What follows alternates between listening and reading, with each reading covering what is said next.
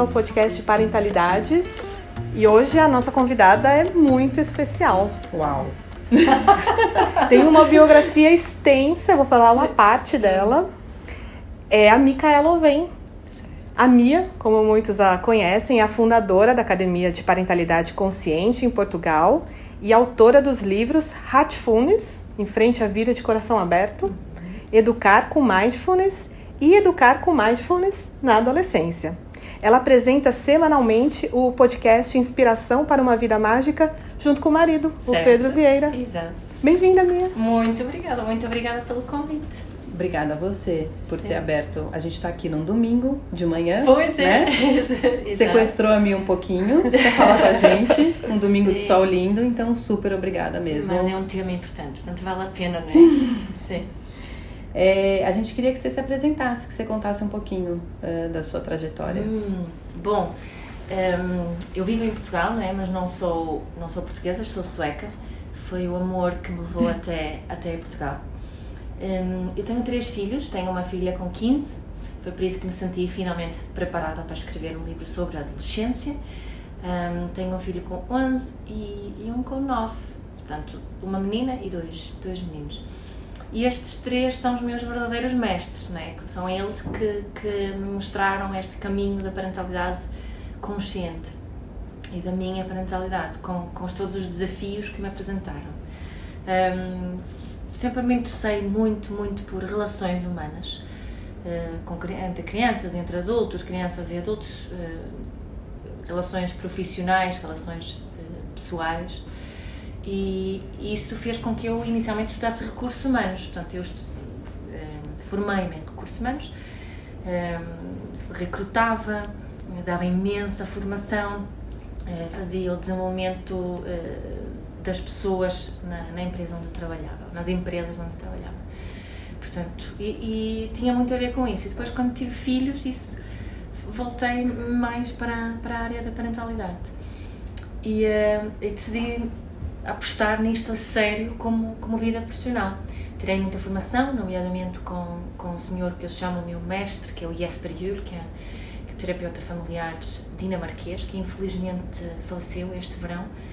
Um, e é assim uma pessoa que me inspirou tanto, fez-me sentir imensa culpa, mas também me ajudou a transformar essa culpa numa ação consciente de, de fazer escolhas diferentes e fazer as pazes com, com as práticas que eu já tinha feito, que hoje em dia não acredito que são práticas de parentalidade adequadas, se nós queremos praticar uma parentalidade consciente.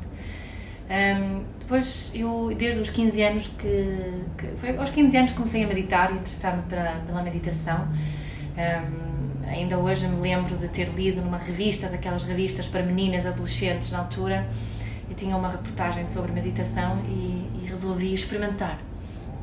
E, um, e achei que era muito difícil, que eu não conseguia parar, que, que era muito má a meditar, mas foi tentando, foi experimentando, foi explorando. Uh, e depois, durante a minha vida, a meditação eh, teve sempre presente, com mais ou menos intensidade, mas neste encontro comigo na parentalidade também foi um reencontro com a meditação e, nomeadamente, com a prática de mindfulness. E foi aí que também resolvi formar-me como instrutora de mindfulness.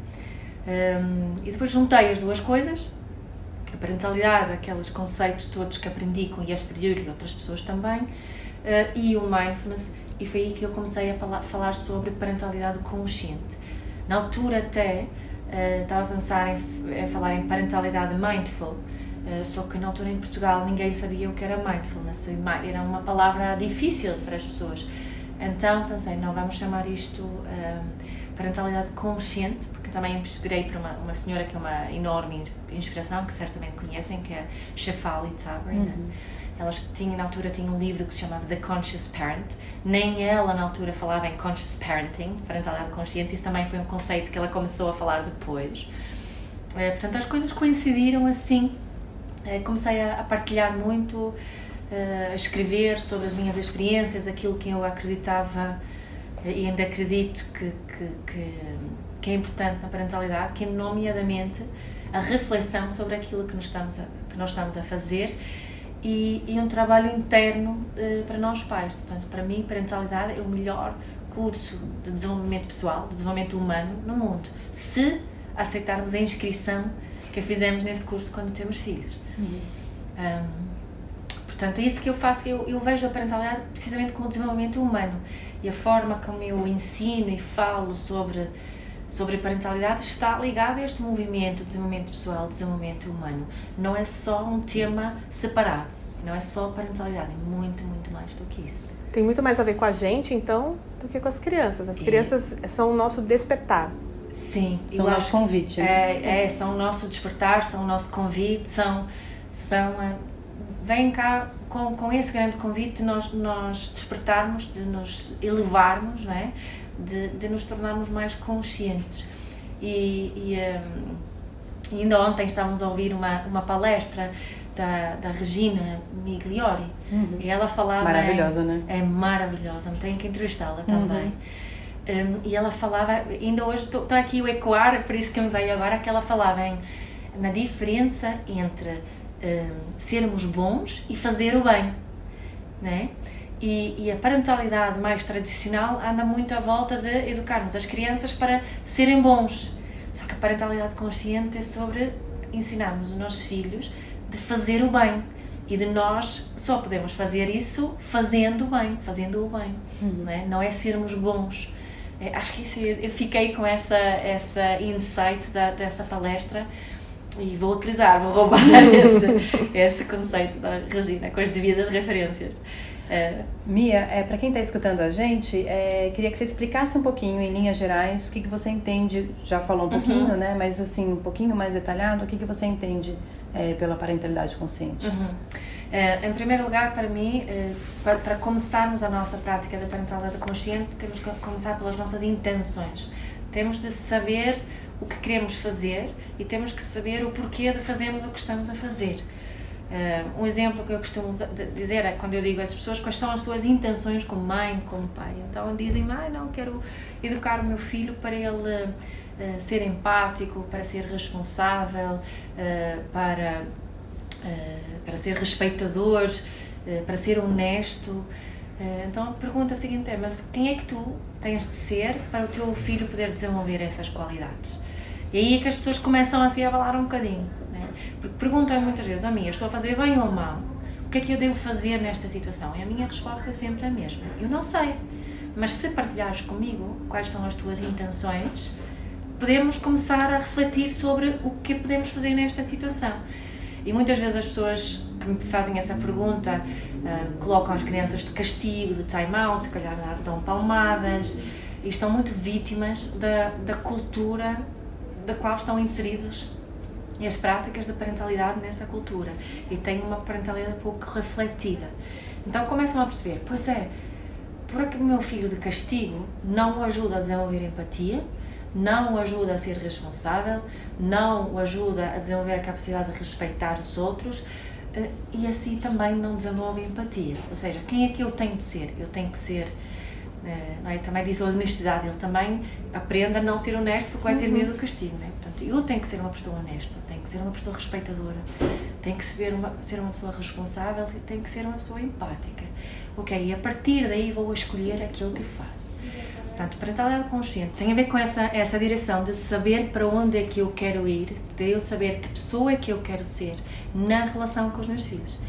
E a palavra relação é fundamental na prática da parentalidade consciente, porque o que eu acredito profundamente é que a solução está sempre na relação. E quanto melhor a minha relação com o meu filho, quanto melhor a minha relação com os meus alunos, se eu for professor ou, ou se eu for eh, psicóloga com os meus pacientes, com os meus clientes, quanto, quanto melhor a relação, mais fluido será tudo, mais colaboração eu obterei terei a possibilidade de obter a partir desta criança, né? Porque nós estamos também no, no, no mundo de hoje, estamos muito à procura do, da obediência, né? E, e, essa obediência está ligada ao tal conceito de, de ser bom, né? Mas nós queremos a colaboração e quando se colaboramos estamos a fazer o bem. Como é que colaboramos? É, eu só quero que os meus filhos colaborem quando isso é saudável para eles e saudável para o ambiente. Né? E essa distinção é muito importante. Eu não quero que os meus filhos sejam obedientes quando isso é, é significa eles hum, a integridade deles serem postos em causa. Nem se isso quer dizer eles ter, tratarem mal a outras pessoas. Não é? Eles podem obedecer o professor uh, que diz para, para ignorar o amigo que se portou mal, por exemplo, mas isso não é fazer o bem. É? de acordo com a parentalidade consciente. Isso é obedecer e ser bom de acordo uh, com, com as expectativas do adulto. Estão-me a fazer entender? Sim. Sim. sim. Uhum. É. Portanto, este, estas. Parentalidade consciente para mim é uma reflexão constante. E é, é um aceitar que nesta reflexão eu estou-me sempre a levar, estou-me sempre a desenvolver, estou-me a aproximar do outro enquanto me aproximo a mim. É? E crio estas boas relações, essas relações de, do bem, é?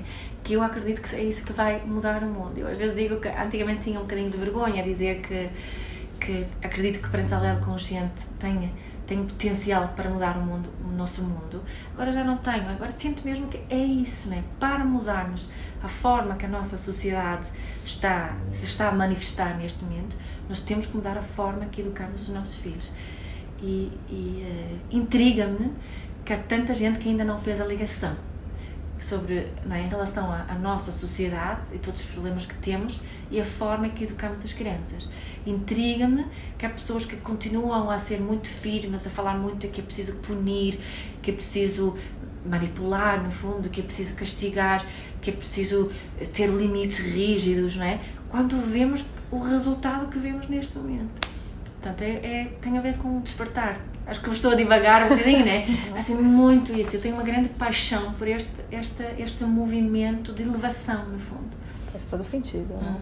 E você começou falando sobre é, intenções. Certo. E eu ouvi um podcast seu com o Pedro, uhum. é, em que você trazia um conceito muito interessante sobre desilusão, porque a gente tem a desilusão como sendo algo negativo. Uhum. E ali, contando uma história, você disse que, na verdade, quando a gente se desilude, é porque estávamos iludidos, uhum. com base em expectativas que a gente cria que muitas verdade. vezes não são reais. Exato, exato. Nós vivemos uma ilusão, não é? é isso. E, e um, por isso que a parentalidade consciente é mais sobre desaprender do que aprender. É de nós sairmos dessa ilusão em que vivemos, não é? Porque eu, o que eu acredito, na verdade, é que o que nós precisamos mesmo é só a prática do mindfulness, para ser muito sincera. Porque se nós estivermos muito entregues a essa prática, nós encontramos as respostas. Né? A parentalidade consciente e os conceitos oferecem uma estrutura que nos ajuda. Mas o, o desaprender é fundamental para nós conseguirmos nos elevar. Né? Porque uh, estávamos a falar, agora no curso que estava a fazer aqui em, em São Paulo, sobre um, a parentalidade, a forma como a nossa cultura afeta muito a parentalidade. Né? Eu, como sou sueca, um, para mim, frio, uh, aqui não tenho frio, não é? Há pessoas aqui dizem que está frio, que as crianças têm que se vestir mais porque está frio e que podem ficar doentes porque está frio. E para mim, eu tenho uma criança que o frio faz bem. É? Aqui existe a crença que o frio faz mal. E essa crença afeta a forma como eu me relaciono com a minha criança. Não é? Fico muito preocupada com as melhores intenções, mas obrigo-a a vestir um casaco, desrespeitando os seus limites físicos pessoais. Não é? Portanto, todos esses conflitos que temos no dia a dia, se nós pararmos, ou seja, se nós utilizarmos mindfulness, se nós pararmos entre emoção e reação, entre estímulo e resposta, e observar o que se está a passar, a passar naquela situação em particular, conseguimos a desaprender.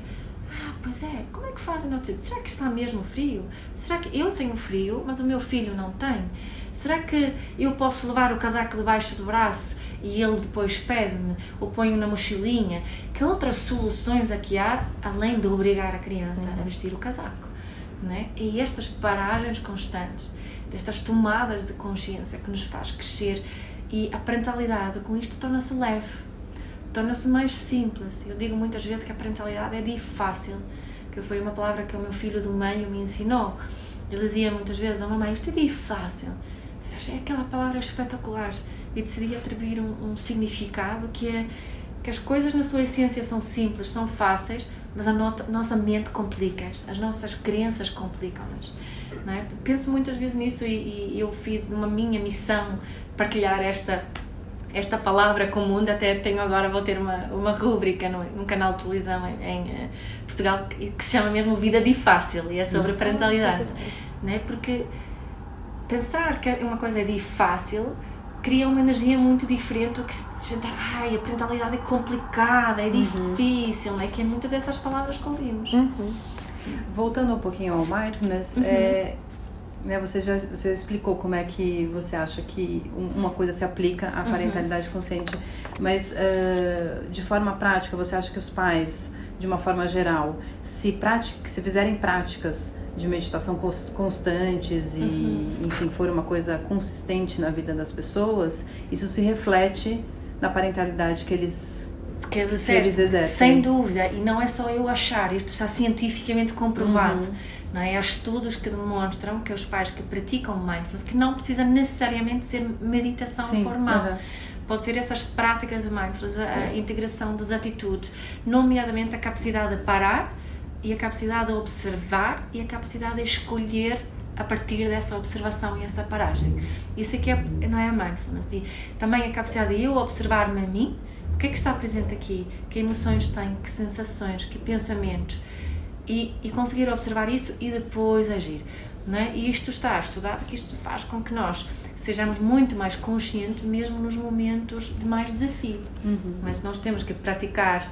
É? Em Portugal fala-se muito, não, não, não, sei exatamente como é o, o, provérbio, mas eu não vou eh, aprender, aprender a, a dominar o barco de vela, não é?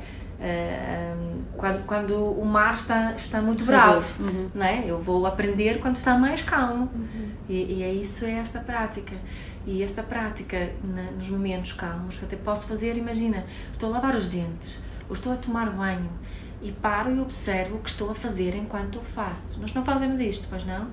Lavo os dentes, tomo banho e penso nas coisas de ontem, nas coisas que vão acontecer a seguir, e estou preocupada, ou estou triste, ou até posso estar feliz, mas é com outras coisas que não têm nada a ver com aquele momento. Mas é legal você desmistificar um pouquinho isso, né? Porque o mindfulness, na verdade, pode estar presente em diversos momentos da vida, no, no, quando você come, quando você Exato. anda, quando você escova o dente, Exato. quando você lava a louça, enfim, Exato. vários. Isso mas as pessoas fazem a ligação com a meditação. É. É, né, e aí falam, não, mas já não ficam, consigo. É, já ficam né, resistentes. É. Ah, eu não consigo, é. mas eu não tenho tempo. E... Exato. Acham que tem, precisam de mais tempo para praticar. Sim. Não é verdade. Porque todos nós fazemos muitas coisas no nosso dia a dia. Rotinas são excelentes para utilizar como práticas de mindfulness. Uhum. E, e a prática é apenas essa, é de parar e observar o que estou a fazer enquanto o faço, com todos os meus sentidos. Cheiros, sabores, texturas, consistências, cores, sons, não é? Uh, isto tudo é, é a prática da mindfulness. E, e é uma, pode parecer banal, mas só podemos avaliar depois de experimentar. Uhum. E não é experimentar uma vez, é experimentar algumas vezes. Portanto, eu posso fazer este convite aqui agora, daqui para frente, na próxima semana, escolham uma rotina no vosso dia a dia, lavar os dentes, lavar o cabelo, eh, passar a ferro, eh, abrir uma porta, costumam abrir, seja o que for, utilizem isso como uma prática de mindfulness durante uma semana, todos os dias. Pode ser também um alarme no telemóvel, ou antes de recebem um plim do WhatsApp no telemóvel, antes de olharem para a mensagem, parem, respirem e observem o que é que está presente estas coisas, nós temos tempo para isso, não há desculpa, uhum. não é? E quando fazemos isso, as, os nossos, temos cada vez mais acesso aos bons recursos em nós, mesmo nos momentos de mais, mais confusão, mais stress, não é? Há um, há um, há um uh, psiquiatra uh, austríaco, Viktor Frankl, ele costuma dizer que entre estímulo e resposta, costuma não, costumava, porque ele já não está vivo, mas entre estímulo e resposta há um espaço e nesse espaço reside a nossa capacidade de, de escolher, não é? nossa escolha, e na nossa escolha reside a nossa liberdade. E esse espaço que nós acedemos com esta prática, é esse espaço que, que, não é? Quando acedemos esse espaço, é isso que nos vai ajudar a conseguir lidar com os desafios que os nossos filhos nos apresentam. Autorregulação, né? É. Exatamente o que eu ia dizer. É. Essa escolha é, uhum. é, a capacidade de se autorregular uhum. ou simplesmente de reagir a algo, Sim. né? Uhum. Só que a autorregulação também nós seres humanos nós corregulamos, né? E isso é muito importante quando falamos em, em, crianças, porque as crianças não conseguem aprender a autorregular-se sozinhos. Eles aprendem isso através da corregulação connosco. E a nossa prática de mindfulness ajuda os nossos filhos a corregularem-se connosco. Isso é extremamente importante. E aquelas práticas que falamos há pouco, de colocar descastigo, de palmada, funcionam. Mas não funcionam porque a criança está regular. Funcionam porque a criança está a ter uma resposta de stress, que é imensamente tóxico para o sistema dela. Por falar em sistema, fiz esse gancho, gancho, também. É. esse gancho também. O, o, seu conceito de autoestima é muito interessante, porque uhum. ele coloca a autoestima como é, o sistema imun, imunitário social Sim. de todo ser humano. Exato. Queria que você falasse um pouquinho sobre Bom, isso. Bom, é, é importante quando falamos da autoestima separar da autoconfiança. Uh, há vários conceitos de autoestima e mesmo estudos têm feito, são feitos, eu estudei muito este conceito. E, mesmo em estudos científicos feitos, às vezes a, a diferença entre a autoestima e a autoconfiança não está bem clara, o que depois afeta os próprios estudos, obviamente. Mas isto eu aprendi com o meu grande mestre, o Jesper em que é que eu confio muito, que tem, tinha 40 anos de experiência em trabalhar com famílias, Uh, e tenho a capacidade de falar as, sobre as coisas de uma forma simples e clara e aplicável. E isso também é a minha intenção, é de, de conseguir passar os conceitos de uma forma simples, clara e aplicável para todos não é só para quem estuda. Uhum. Então, a autoestima é o meu sistema imunitário social. Quer dizer que quando eu tenho uma autoestima saudável, eu relaciono-me bem com tudo o que eu sei sobre mim, sobre aquelas coisas que eu gosto sobre mim, sobre aquelas coisas que eu gostava de melhorar em mim, eu, não é? E, e isso, essa relação saudável faz com que eu tenha uma autoestima saudável. A autoconfiança é situacional. Eu posso ser autoconfiante a falar em público, posso ser autoconfiante a resolver é, problemas de matemática, posso ser autoconfiante a jogar futebol, mas isso não quer dizer necessariamente que tenho autoestima saudável. Autoconfiança eu ganho com experiência e bom feedback, né? Eu tenho bons resultados, ganho autoconfiança naquela tarefa ou naquela situação. Ou se eu tenho muito feedback em relação ao meu aspecto físico, posso ficar autoconfiante a tirar fotografias, por exemplo. A autoestima, um exemplo que às vezes dou aqui, imaginem se eu queria uh, aprender a cantar e contrato uma professora de canto e ela passava umas aulas ela diz-me assim, oh Mia, tu não tens jeito nenhum para cantar, portanto acho que não vale a pena investir este dinheiro se eu tiver uma autoestima pouco saudável, eu vou, vou-me abaixo. Vou achar que eu não tenho valor, eu não vou conseguir receber aquilo como feedback, vou receber como crítica em relação a mim como pessoa, não é? E vou desistir do canto e se calhar nunca mais abro a boca. E pode ter consequências em outras áreas da minha vida até. Se eu tiver uma autoestima saudável, eu vou agradecer o feedback. Eu vou pensar, não, mas eu tenho que, quero continuar.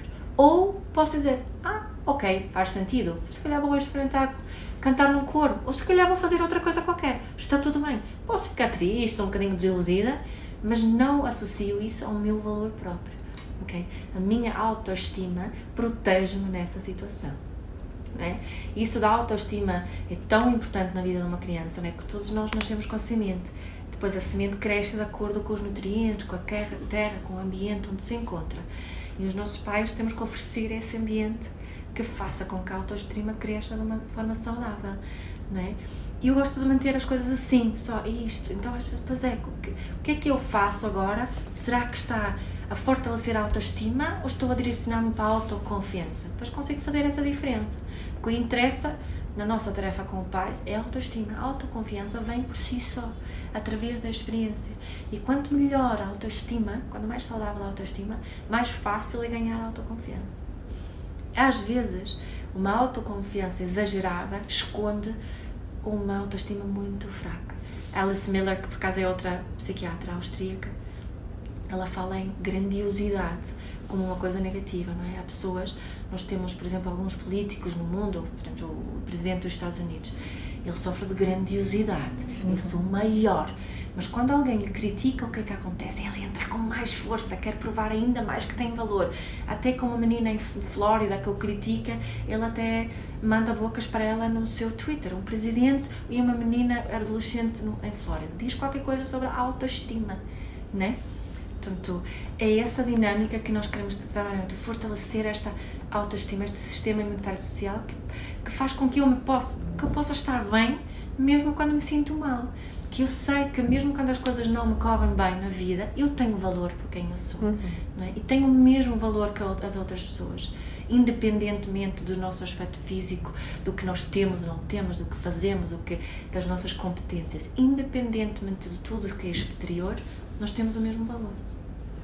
E ainda falando de autoestima, é, acho que uma das coisas importantes, né, para, enfim, é, para uma autoestima saudável é a presença. E uhum. aí, uma das coisas que a gente sofre mais hoje em dia é de pais e mães reclamando de falta de tempo. Sim. Né? E falam que fico, fazem muitas coisas com os filhos, portanto são presentes, né? Mas na verdade, essa presença muitas vezes é são coisas mecânicas de levar, uhum. de buscar, de fazer coisas pelos filhos, não estar com eles de verdade, verdade né? Uhum.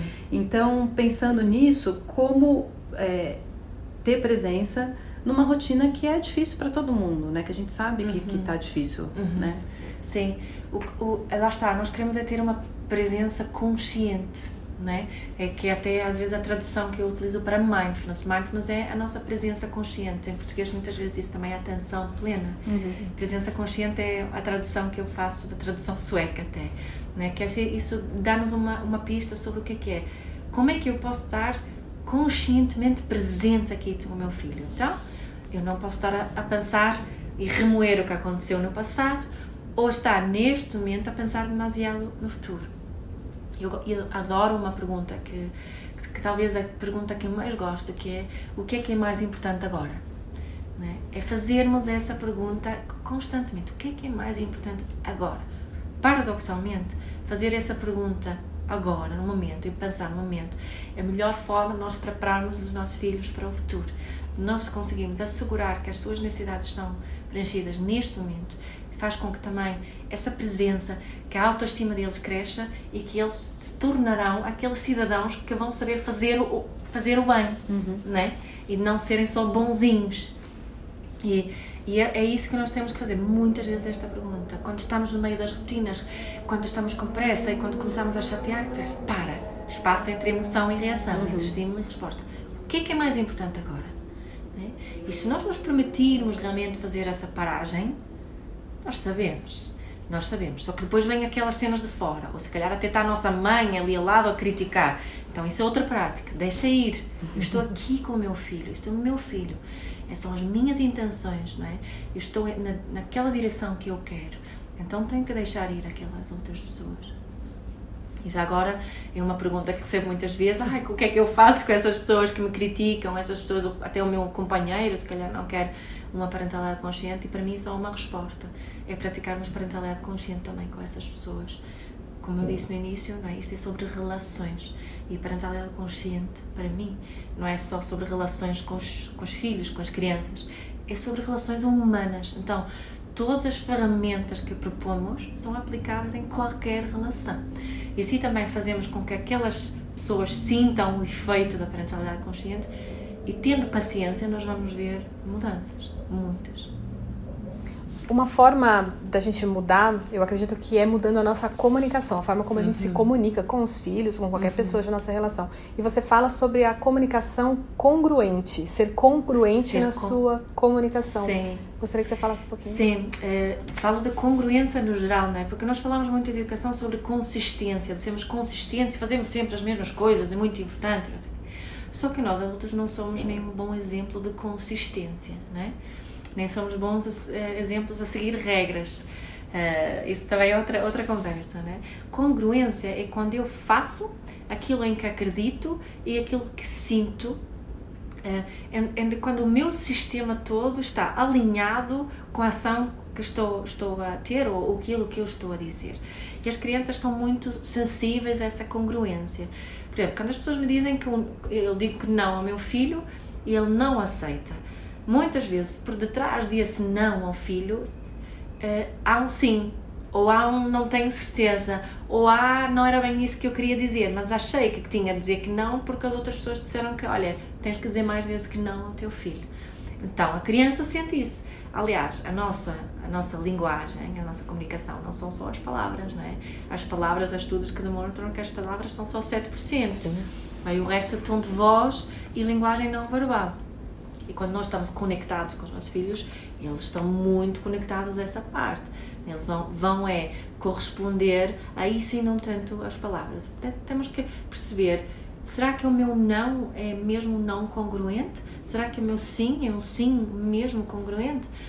E, e um, eu às vezes dou um exemplo, por exemplo, nós normalmente na minha casa comemos na cozinha, à mesa, quando jantamos. Mas há vezes em que me faz total sentido comer à frente de televisão. Né? Às vezes são só os miúdos e eu, o pai, ficamos na cozinha a conversar, porque se calhar precisamos também daquele tempo. Ou às vezes estamos lá todos e vemos um programa em conjunto. Há vezes, não muitas, mas em que cada um come e faz a sua coisa. Né? Só que isso é congruente com aquele momento. Eu não, não acredito em ser consistente e ter, não, toda a gente tem sempre que comer à mesa e ter esse conflito né? quando isso não, não dá. Está a fazer sentido? Total. Uhum. Né? E essa congruência treina-nos também em flexibilidade. E sermos flexíveis na vida é essencial se nós queremos ter sucesso, se queremos ser felizes, se queremos ter boas relações. Não é? Na PNL, na programação neurolinguística, até se diz que a parte mais flexível do sistema tende a dominar o sistema. Eu prefiro dizer que a parte mais flexível tem mais influência sobre o sistema não é? E esse também tem a ver com essa questão da congruência. Portanto, é nós procurarmos os nossos nãos, procurarmos os nossos sims e virem mesmo de dentro para fora. Assim os nossos filhos vão, vão, um, vão corresponder a isso, vão, vão se conectar com isso e vão respeitar muito mais aquilo que nós uh, estamos a partilhar, aquilo que estamos a pedir.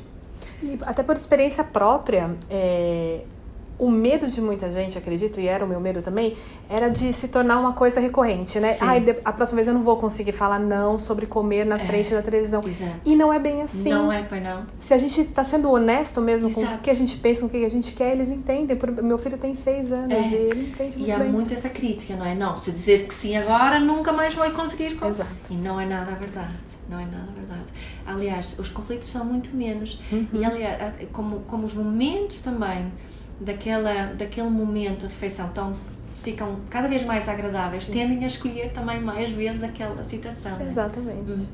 Te ouvindo falar sobre comunicação consciente, fico pensando o que, que pode atrapalhar essa comunicação. E aí, juntando um pouco com a sua fala das intenções, uhum. é, quando a gente não tem é, nitidez sobre as nossas intenções, uhum. é, isso pode atrapalhar essa comunicação? Ah, acredito que sim. Eu acredito sim. Se nós não temos intenções claras, vai atrapalhar tudo, não é? porque não vamos ter a certeza. Como, como eu disse, para eu conseguir ajudar uma pessoa a perceber se ela está a fazer o certo ou errado, e estou a pôr entre aspas, não é? Eh, eu tenho que saber qual é a intenção, qual é a direção onde ela quer ir. Lembra-se daquele no Alice, na, uh, Alice no País das uh, Maravilhas? Tem, tem um, um, uma passagem onde ela chega até o gato, tem uma bifurcação e ela pergunta ao gato qual é o caminho. E ele pergunta, não é, por onde é que queres ir? E ela diz, não sei. E ele diz, então qualquer caminho serve. Uhum. Não é? E essa ambiguidade é essa que nós vivemos muitas vezes na parentalidade. Mas por onde é que eu não sei? Mas então se não, tu não sabes, tens que voltar atrás. Estar a pensar, ok, qual é a intenção? e conectar com essa intenção. Porque se não estiver conectada com a intenção, não vou, não vou saber o que dizer, né? não vou uhum. saber como dizer, não vou, não vou saber eh, estar nesse espaço entre estímulo e resposta, entre emoção e reação. Vou só estar na ação. Uhum. Né? E que muitas vezes não, não se torna consciente. Depois ficamos arrependidos, né? depois fazemos coisas que não queríamos fazer, ou fazemos coisas que os outros, os outros acham que se deveria fazer, mas não, não está alinhado com, com as nossas intenções. Portanto, totalmente. A, a falta de clareza nas intenções afeta tudo. Uhum. Uhum. E o que, que muda na hora de. Na hora que os nossos filhos chegam na adolescência, você tem uma filha uhum. adolescente, escreveu um livro sobre isso. O que, que muda na, na educação com mindfulness, na educação consciente? Uhum. Muda alguma coisa? Uhum. Muda. Muda. Agora vou utilizar o meu mestre e pedir-lhe outra vez, né? Ele costuma dizer que na, na adolescência já não podemos educar. É aí que torna-se ainda mais importante a relação que já temos com o nosso adolescente ou a relação que muitas pessoas têm que começar a criar, porque não a têm. Né? Porque utilizaram métodos muito comportamentalistas e se não perceberam antes que não funcionavam, na adolescência muitos parte vai ficar claro vai ficar bem claro que os prémios e os castigos já não funcionam uhum. já não funcionam porque os adolescentes estão a ganhar outra energia outra força então o que é que diz o Via Superior ele diz que quando temos um, um, adolescente nós temos de ser um sparring partner que sparring partner aquela não, o, o treinador do, de um pugilista ele calça umas luvas rasas né? E o pugilista, quando treina, ele bate nessas luvas rasas, mas o treinador não bate de volta. Ele oferece o quê? Oferece resistência, sem magoar. Então, o que é que o IESPA diz? Na, na adolescência, para nós conseguirmos influenciar, porque já não conseguimos educar, temos que oferecer a máxima resistência sem magoar. Eu adoro esta imagem, não é? Porque o que acontece em muitas famílias na adolescência? Os pais calçam também as luvas do boxe. Estão no ringue, estão na luta constante, constante. Se os pais calçarem as luvas de sparring, não é? estas luvas rasas, oferecer resistência, aí pode acontecer um diálogo. E o diálogo é a principal ferramenta na adolescência. E às vezes vai ser duro, às vezes vai ser preciso oferecer resistência, e alguns pais depois deixam cair essas luvas e, e levam. E aí torna-se uma situação complicada e, eh, e permissiva. Hum. Alguns pessoa, uns pais que deixam o ringue de boxe e, e, e, ficam negligentes, não é? E, e, a criança está na luta sozinha. Não é isso que nós queremos. Nós queremos ser os pais uh, que oferecem resistência saudável, sem magoar, não é? Mas, e também aquele porto seguro, onde é seguro bater, é seguro eu testar, é seguro eu, eu explorar quem eu sou e quem eu quero ser na adolescência. Isso é que muda. Já não podemos educar, porque não funciona. Né? Não funciona essa. Eles não querem os nossos sermões, não querem os nossos conselhos quando não são pedidos. Às vezes há uma, uma metáfora que também utilizo, que os, os nossos adolescentes são como gatos, sabem? Os gatos, eles andam ali, estão assim um bocadinho na periferia, nós também temos de ser gatos. Estão aqui, olhamos de vez em quando, vamos ali roçar um bocadinho uns com os outros, fazer uma festa, mas é só quando o gato quer, né? Uhum. O gato, ele é que escolhe. Sim. E se nós conseguimos aceitar isso, há momentos em que o gato se transforma num cachorrinho. E aí que temos que apanhar o cachorrinho, dar todo o mimo do mundo, aproveitar aquele momento ao máximo dos máximos. Assim estamos aí a, a, a alimentar essa, essa relação e, e desenvolvemos uma relação que, que fica duradoura. Né? Se nós não tivermos feito esse trabalho antes, vai ser mais custoso. Uhum. Mas dá, mas dá. Mas estas metáforas acho que ajudam a perceber aqui a dinâmica. Uhum. Super interessante, eu gostei dessa ideia é. do gato. Muito. É. eu é, tenho né? uma gata, eu fiquei imaginando. É, mas é quem, como ela se comporta. Gato percebe perfeitamente isso, né? E depois de repente fica, ah, cara, uhum. nota isso. E aí você aperta, abraça, é, e depois o gato vai embora. Exato. E você tem que ficar bem, né? Exato. né? Porque isso é um trabalho também para nós. Porque Sim. isso é desenvolvimento pessoal, não é? Sim porque também quando os pais sentem-se muito rejeitados pelos adolescentes, já não procuram porque os amigos são mais importantes. É por isso que eu também digo que nós temos de ser amigos dos nossos filhos, que é uma coisa que as pessoas, não, não podemos ser amigos. Eu digo, nós temos de ser amigos dos nossos filhos também. Uhum. Também. Sem né? nos eximir né, da, do papel de, de adultos. Claramente, claramente, mas também temos que ser amigos. Né? A quem é que os adolescentes querem contar as coisas, confiar os segredos? Né? Se eu quero que a minha filha, ou os meus filhos, me, me, procurem em momentos de desafio na adolescência, eu tenho que ser amigo deles. Senão não me vão procurar. Uhum. Porque vão ter medo de receber sermões, uhum. de castigos, não é? Sim. Eu tenho também que ser amigo. É uma ferramenta excelente ser amigo. E tenho que confiar, que é outra coisa que é sempre importante. Mas na adolescência, de, do adolescente sentir que eu confio e que eu dou segundas oportunidades, é fundamental para essa boa relação onde podemos encontrar as soluções.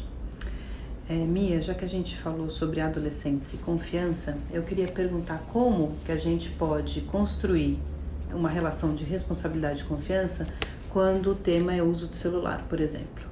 É, uhum. né, imaginando que a gente tem é, já, já construiu essa relação com eles, enfim, mas na, no dia a dia, como é que a gente estabelece é, se demais ou que. Exatamente. Uhum. Primeiro temos que investigar o nosso próprio uso como pais. Que exemplo é que estou a dar? A sério, né? mesmo a sério, tenho que fazer essa investigação. O que é que eu noto? Que os pais estão tão ou mais dependentes do celular uh, que os filhos. Portanto, esse é o primeiro passo. Como é que é o exemplo que eu dou cá em casa?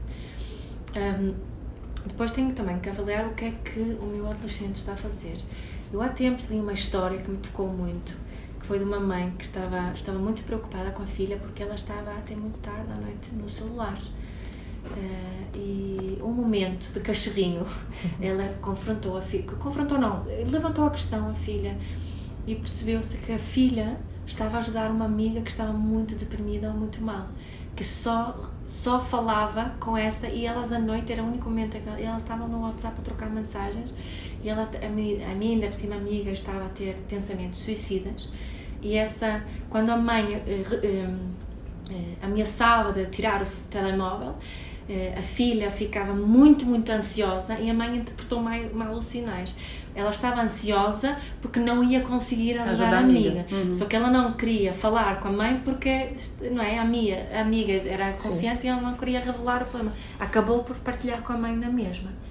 Portanto, é preciso ter aqui um diálogo. Falar o que é que fazemos, o que é que é, nós podemos ter. Eu tenho com os meus filhos, eu tenho limite, tempo de limite de ecrã, para mim também, não é? E nós negociamos isso, mas temos é que falar sobre isso. Se eu notar que, é, que há coisas no comportamento do meu filho que fiquem uh, pouco saudáveis para ele e para o ambiente, para o sistema, para a família.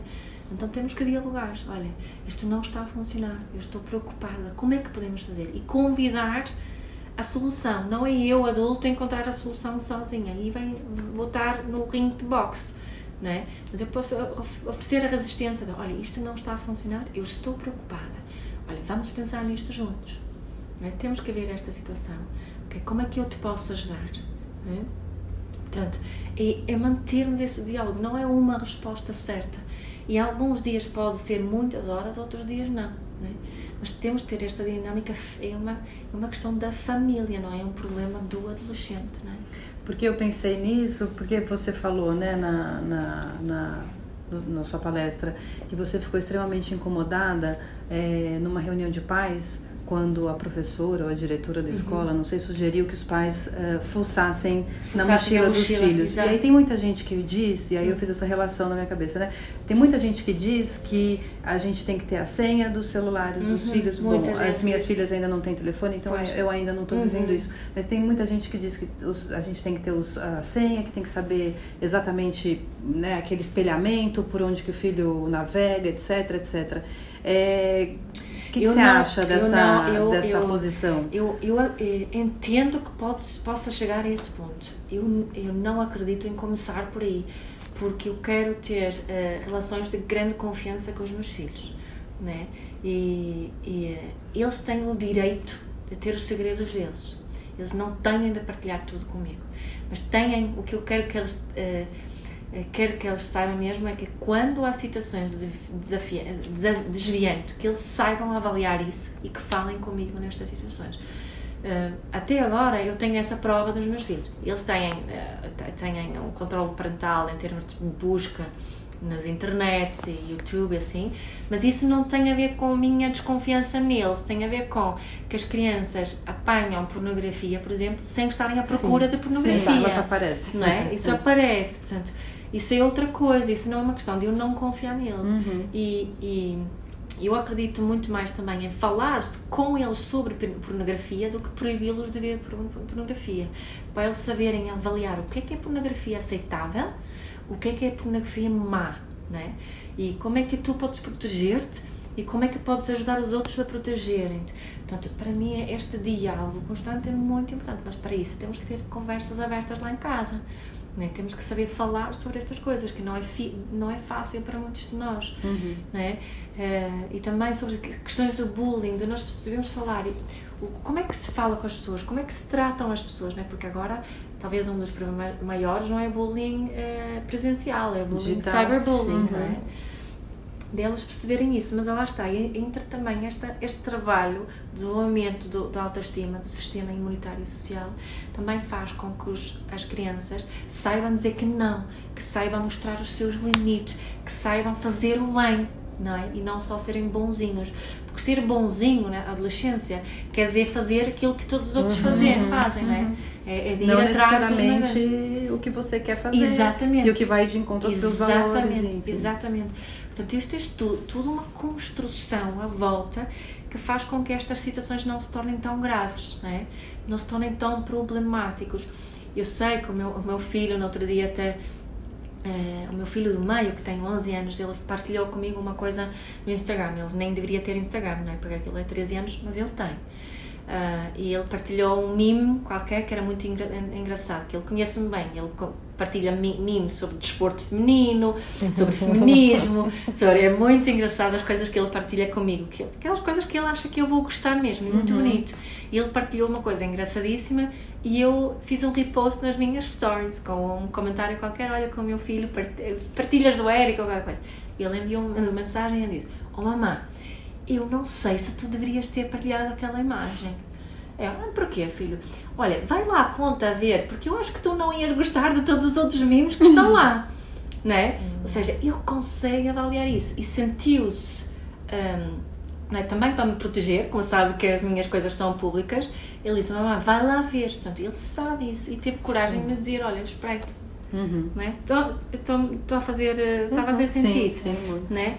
É isto que eu quero desenvolver com os meus filhos. Não os quero proibir, não quero andar a controlar, mas quero é, é cultivar esta confiança tão forte para eles confiarem em mim. E eles têm que poder confiar em mim para eles poderem fazer isso e eu tenho que confiar neles primeiro. Não é? Portanto, é uma dinâmica e parece. É difícil, deixa-me utilizar essa palavra outra vez. É difícil, as pessoas complicam muito isto. Sim. Foi sua primeira vez aqui no Brasil? Sim, E gostou da sua passagem? Muito, muito, muitas pessoas são incríveis, muito bom. Tenho sido super, super bem recebida mesmo. Tem sido fantástico. A gente quer saber também quando os seus livros chegam aqui no Brasil. Também eu Hum, quero boa saber. Eu tô atrás de adolescente, se tá difícil. Bom, tive uma notícia há pouco que, que a Livraria Cultura pede, pelo menos Educar com Mindfulness dá para encomendar na Sim. Livraria Cultura. Eh, talvez se forem lá eh, encomendam também outro, não sei.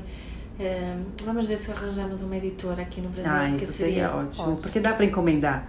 Mas o problema é o preço. É o preço, né? o frete fica muito Uhum, caro. uhum. É. Eh, tem o e-book, eh, na book.pt pode-se comprar em, em, em e-book. Eu sei que não é a mesma coisa, as pessoas normalmente gostam dos livros, né? É, eu gosto, eu gosto de grifar. É. Vou te mostrar o meu exemplar daqui a pouco. É, Sim, eu, também prefiro. Eu, às- vezes compro um e-book e depois, se gostar mesmo, eu compro também o, o, Uhum, o livro físico. Mas sim, estamos, a- estamos nesse processo a ver se encontramos uma boa editora. A minha editora portuguesa é, é uma editora muito conceituada e muito crítica, portanto, as propostas que apareceram até agora eles não aceitaram, mas, mas há de acontecer. Há de acontecer. Estamos torcendo. Hum, sim. Mia, a gente queria te agradecer imensamente Obrigada. o seu tempo, Sim. sua generosidade de estar aqui com a gente. E a gente sabe que o ano que vem você está de volta, né? Pois, parece que sim. É. Sim, parece que sim. Então, quem Temos- sabe a gente se encontra É, ano que exato, vem. Exato. E boa, boa viagem de volta e até a próxima. Muito obrigada. Obrigada a você. Obrigada por convite. Tchau, tchau. Tchau. O Parentalidade é um podcast quinzenal.